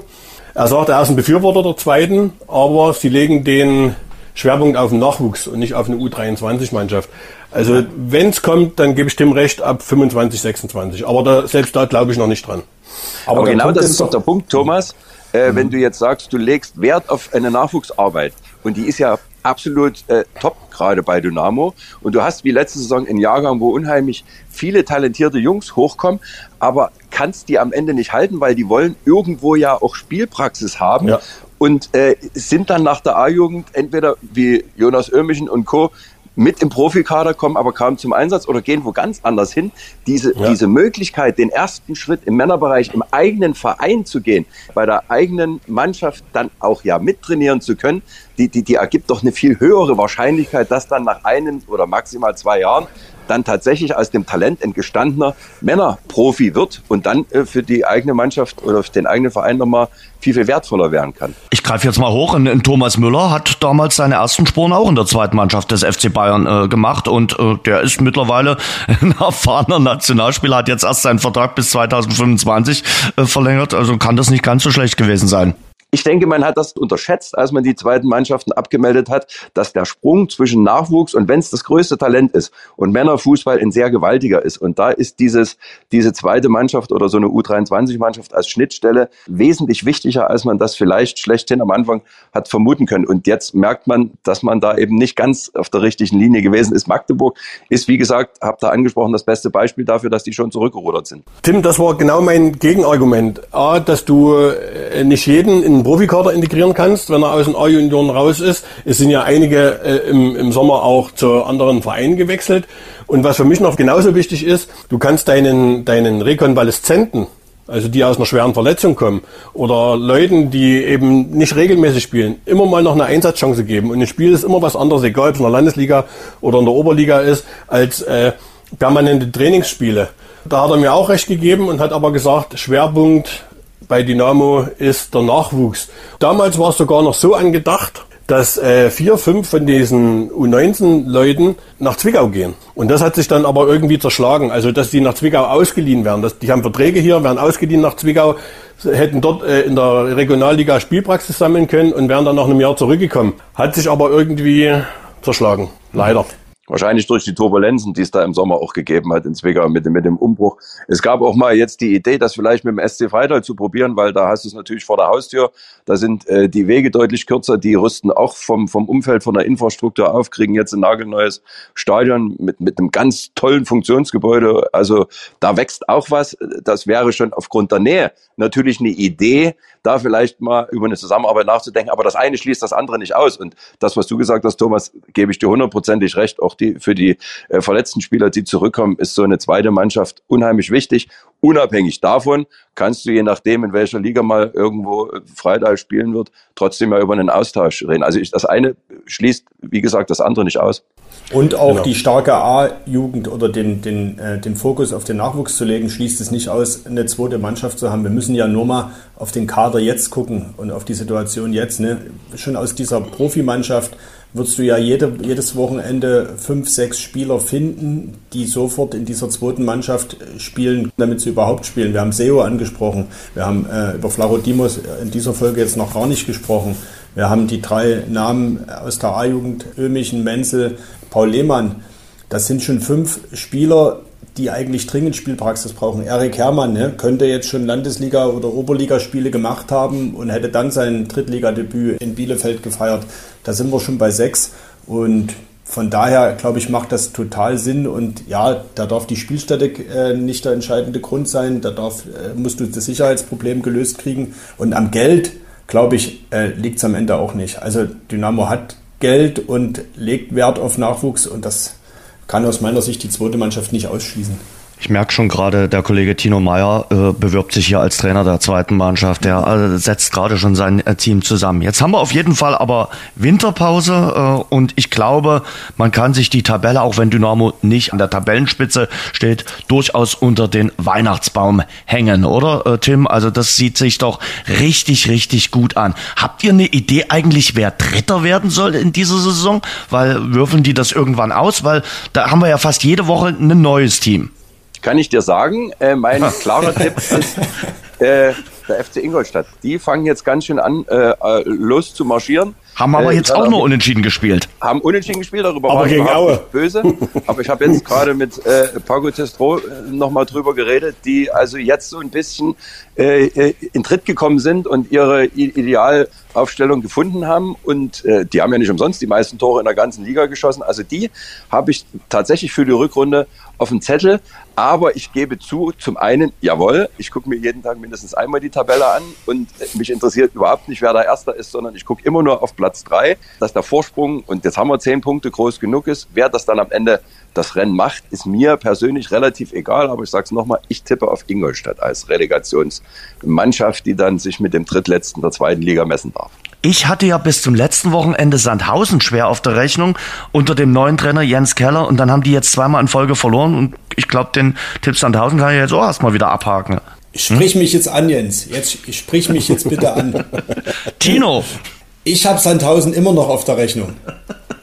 Immer noch, das sind, das sind nur drei Punkte da bin ich, äh, also Ingolstadt, ja, sehe ich auch, äh, dass sich da was entwickelt hat, aber ich würde Sandhausen nicht abschreiben. Du hast vorhin Bielefeld genannt als, äh, sage ich mal, Abziehbild von Dynamo äh, mit der Vorsaison. Ich sage, Sandhausen ist noch ein Stück weit mehr Abziehbild. Und ja, die haben immer wieder Rückschläge. Wer weiß, wo die jetzt ins Trainingslager fahren. Ich weiß nicht, ob die auch nach Belek fahren oder sonst wohin. Aber ich glaube, da in, in Sandhausen, die würde ich noch nie ganz abschreiben. Du musst jetzt langsam aufpassen, Tino, weil sonst verlierst du wahrscheinlich, wenn du auf Sandhausen setzt, jetzt zwei Wetten gegen Jens. Ja. Dann, pass also, auf, da schiebe ich, da schieb ich noch was nach. Ich sehe auch Regensburg noch nicht äh, ganz, äh, äh ganz sicher durch weil die haben, bei denen lief es jetzt mir für mein Gefühl fast zu glatt. das haben wir die letzte Saison, das hast auch du die letzte ja, Saison, die ja. ganze Saison vom SV Elversberg erzählt. Ey, lass mich mal ganz kurz gucken, in welcher Liga der SV Elversberg gerade spielt und was sie da im Sommer erreicht haben. Also äh, von daher, SV glaube, Elversberg aktuell Tabellenneunter in Liga 2. Ja, man würde Neudeutsch sagen, die performen gerade richtig gut in der zweiten Liga. Aber Sandhausen hat natürlich einen gravierenden Nachteil. Die verlieren ihr erstes Spiel im ja. Januar. Hm. Ne? Und dann wird es mit der Aufholjagd schon wieder schwer werden. Nee, also wer Dritter wird, relativ Rille. Sandhausen, ja, erster Gegner. Das hast du jetzt davon, von deiner Frage. Relativ Rille. Gut, wenn euch das nicht so interessiert, also ich gucke schon nochmal auch immer auf die Mitbewerber. Klar, als erstes immer, da bin ich bei Tim, wo steht die Sportgemeinschaft, wie groß ist der Abstand, wann könnte man planen äh, mit irgendwas, aber alles andere interessiert mich dann auch so am Rande. Ich würde schon sagen, also Regensburg ist mir zu gefestigt. Klar, werden die wahrscheinlich nicht so eine äh, Runde nochmal spielen, wie sie die Hinrunde gespielt haben, aber der Kollege Schlegel hat uns ja unter der Woche seine Rechenkünste präsentiert und hat uns gesagt, 74 Punkte reichen. 74 Punkte reichen. Ich wollte gerade sagen, Jens, der Tim hat so viele Talente, der ist eben auch Mathematiker und Statistiker und der weiß. Englischlehrer, Heilpraktiker, ja, Journalist. Genau. Also. Ja. Und jetzt, und, und von diesen Punkten sind jetzt wieder drei geholt worden. Ne? Tim, die Rechnung war doch vor dem Bielefeld-Spiel. Ja, ja, na klar. Genau so ist es. Genau so ist es. Du brauchst jetzt also quasi maximal noch 31 Punkte und dann bist einfach. du durch, weil alles andere wäre also ein, ein neuer Drittligarekord und der wird nach meinem Dafürhalten nicht kommen. Und was wir auch uns noch gar nicht drüber unterhalten haben, haben wir gerade gesagt, eine unheimliche Spannbreite um Platz drei kann für uns ja nur gut sein, weil die hauen ja. sich gegenseitig ja alle noch die Punkte oder nehmen sich gegenseitig alle noch die Punkte weg, so dass ich jetzt fast schon wieder sagen würde, gewinnst du in der Rückrunde deiner Heimspiele, bist du quasi durch. Das ist richtig, sind noch zehn, ne? Ja, wir haben mehr Heimspiele. Also äh, wie oh. gesagt, äh, du hast ja auch noch äh, dieses äh, Doppelheimspiel, also diese Doppelheimspielwoche Ulm und 1860. Also von daher, du hast viele Heimspiele noch äh, in der Rückrunde. Und die Heimstärke, das ist ja auch so ein Privileg gewesen im Jahr 2023. Die ist zurück äh, und äh, das waren tolle Heimspiele. Und das solltest du mit rüber retten ins Jahr 2024. So weit ist es noch nicht. Jetzt ist erstmal Weihnachten. Ich glaube, die Spieler werden auch durchatmen, freuen sich natürlich auf äh, Weihnachten und äh, auf die Weihnachtstage, haben jetzt nochmal ihre Trainingspläne bekommen und können jetzt durchatmen. Ab zur Familie, nach Rostock, genau, hoch an die Küste und dann mit der ganzen Familie Weihnachten feiern und Silvester dann. Äh, meine Mama macht herrliches Buffet, alles so ein bisschen, ja, super. Äh, ich bin mit meiner Familie in Bremen und äh, da werde ich dann die, die Weihnachtstage sein. Da werde ich mit meiner Freundin nochmal kurz ins ins Wellness-Hotel fahren äh, zwischen den Tagen und dann äh, Silvester in Berlin bei meiner Freundin verbringen. Bei meiner Familie gibt es äh, Heiligabend meistens ganz. Ja, steht meine Oma dann immer relativ lange in der Küche. Ähm, da mische ich mich dann auch nicht ein, weil da habe ich auch äh, weder die Expertise noch die, äh, noch die Möglichkeiten, dass sie sagen, nee, komm, hilf mir mal. Ähm, und da freue ich mich schon sehr drauf. In Dresden mit der Familie, mit der ganzen Familie fahren. Ja, ganz traditionell. Also äh, da wird jetzt, fliegen wir nicht weg oder fahren wir irgendwo hin, sondern sind alle an Bord, fahren wir alle zusammen am 24. abends und machen uns einen ganz entspannten. Ähm, aber ehrlicherweise weiß ich bisher noch nicht, was auf dem Tisch stehen wird. Gucken wir mal. Fantastisch gut in Weihnachtsgedichten bin ich. Nee. Gericht. Äh, ach so, Gericht. Also, ich dachte erst das Gedicht und dann das Gericht. Früher war das so als Kind, oder? Da muss man immer ein Gedicht oder irgendwas singen. Singen war eine Katastrophe. Meine Güte, das wollte keiner hören. Also, also schön war es nicht, aber laut. Ja gut.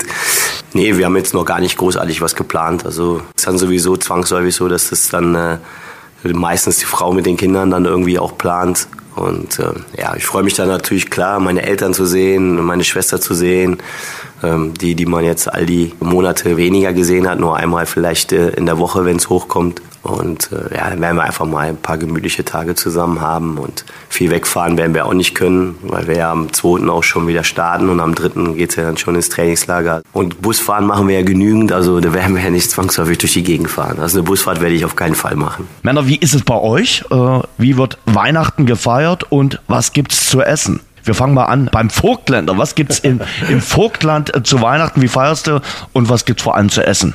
Also Essen, Essen, ja, ist nicht mein Tipp für Platz drei, aber das wird es auf alle Fälle geben. Jens, du liebst doch Wurstspiele, oder? Jens, oder? Äh, also äh, Heiligabend sind wir hier in, in Familie äh, für uns. Äh, meine Frau ist, glaube ich, gerade unterwegs und holt die Gans. Und äh, am ersten Feiertag bei, bei meiner Mutter im noch höheren Vogtland in Auerbach mit der ganzen Familie äh, schönes, gemütliches Beisammensein. Und am zweiten Feiertag, ihr werdet es erraten, sitze ich in der Redaktion. Ich darf, glaube ich, ein HCL Florenz darf ich, glaube ich, machen am zweiten Feiertag. Ja, zweiten in Potsdam. Feiertag. In Potsdam, genau. Tim.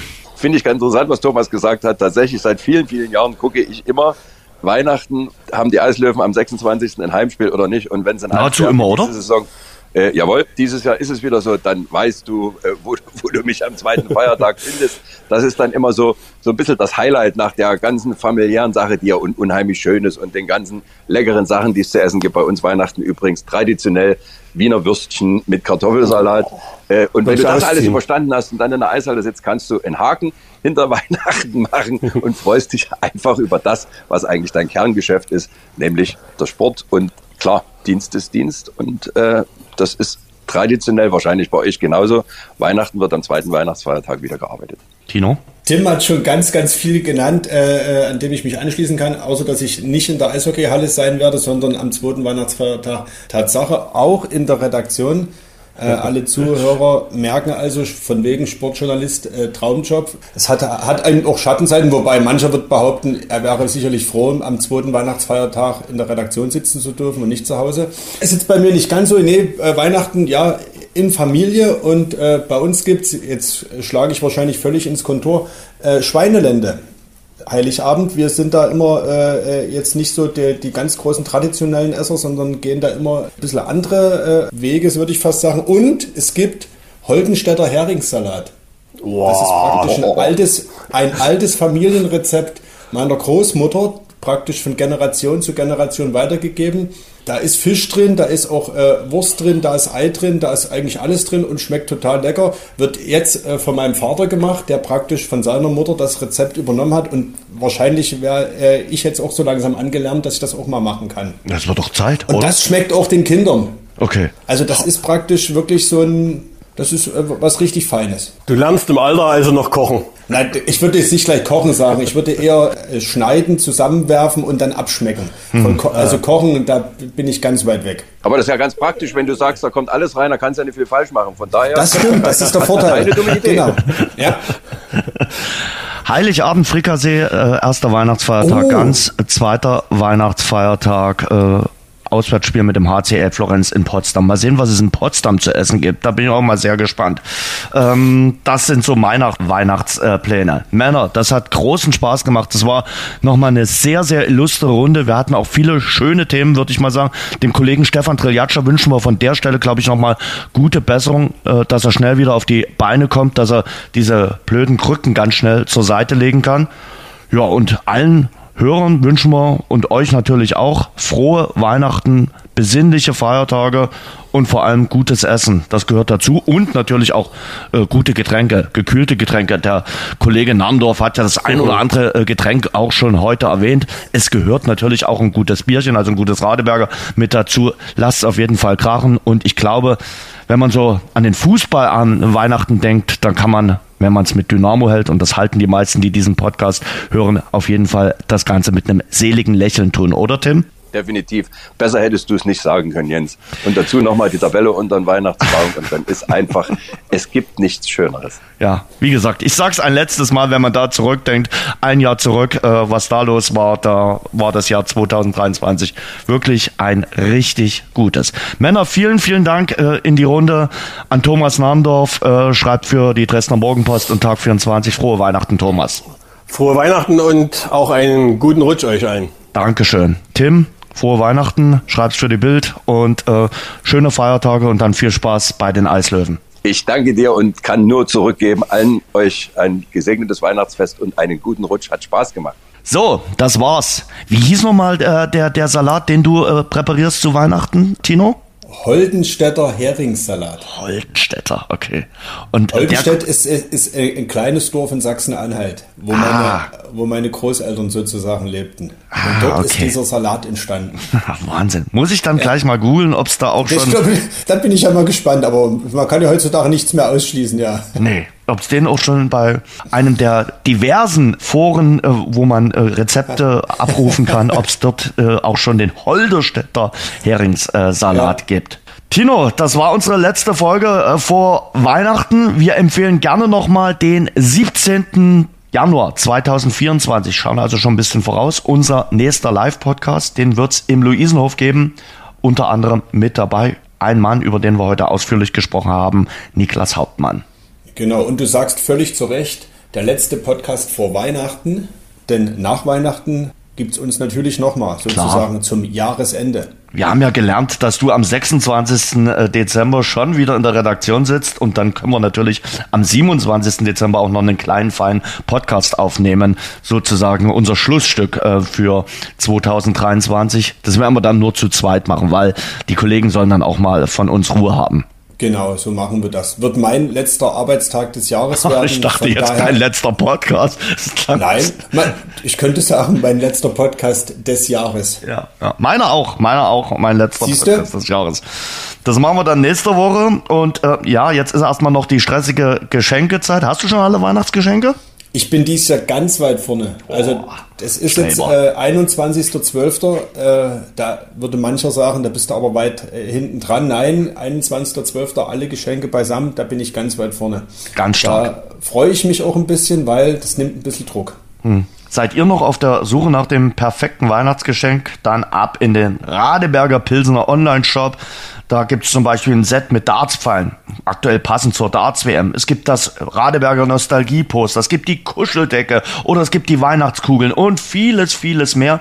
Und das Beste, ab einem Mindestbestellwert von 30 Euro spart ihr die Versandkosten. Schaut mal vorbei und lasst euch die exklusiven festlichen Produkte nicht entgehen. So, Tino, das war's. Letzte Folge vor Weihnachten. Wünschen frohes Fest. Lasst krachen und lasst ihr den Holdenstädter Heringssalat schmecken. Jetzt noch umso mehr. Frohes Fest in die Runde und dann bis nächste Woche. Tschüss. wünsche allen äh, frohe Weihnachten, äh, insbesondere auch unseren Fans und nochmal einen Dank in diesem äh, Kalenderjahr an unsere Fans mit dieser Unterstützung, die wir bekommen haben. Das ist keine Selbstverständlichkeit. Äh, fantastisch. Feiert Weihnachten schön und genießt einfach die besinnliche Zeit. Schwarz-Gelb, der Dynamo-Podcast, ist eine Produktion von sächsische.de und Radio Dresden. Abonniert uns bei Spotify, Apple Podcasts und überall dort, wo es gute Podcasts gibt.